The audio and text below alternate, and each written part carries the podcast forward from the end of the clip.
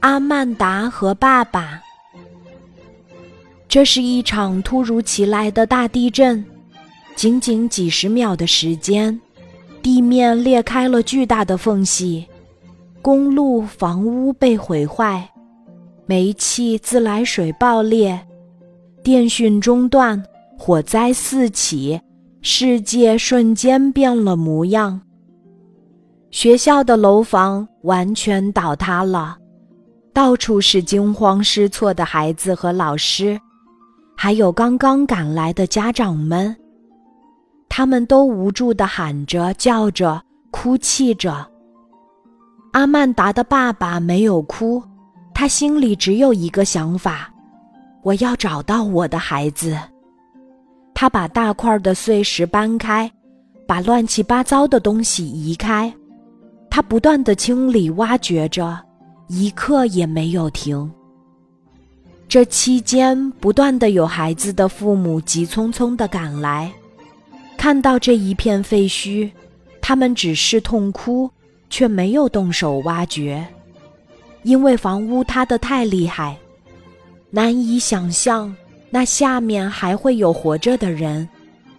他们大多数都绝望的离开了，有些人看到阿曼达的爸爸还在不停的挖掘。就上来拉住他，劝他不要再挖了。太晚了，孩子们可能都不在了。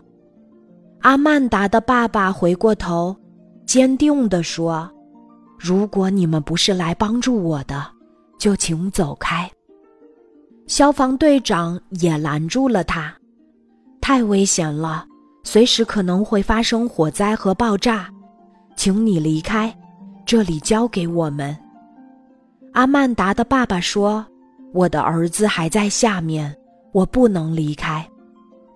谁也不能让阿曼达的爸爸离开。”他执着地继续着自己的工作，大家只好摇着头走开了，都认为这位爸爸因为失去孩子过于悲痛而精神失常了。阿曼达的爸爸挖了八个小时。十二个小时，二十四个小时，三十六个小时，他不想停下来，不见到自己的儿子绝不罢休。于是没有人再来阻挡他。这位爸爸已经挖了三十八个小时，他满脸灰尘，双眼布满血丝，衣服破烂不堪，手指早已血迹斑斑。突然，他听见底下传出孩子的声音：“爸爸，是你吗？”“对，这是儿子的声音。”爸爸大喊：“阿曼达，我的儿子！”“爸爸，真的是你吗？”“是我，是爸爸。”阿曼达的爸爸激动地流出了眼泪。“我们这里有十四个同学都活着。”我们都在教室的墙角，房顶塌下来，架成个大三角形。我们没被砸到，但我们又饿又渴又害怕。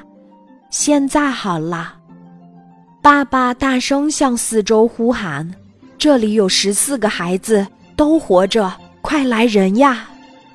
人们都向这里跑来。五十分钟后，一个安全的小出口开辟出来了。这一对了不起的父子，在经过巨大的灾难后，无比幸福的紧紧拥抱在一起。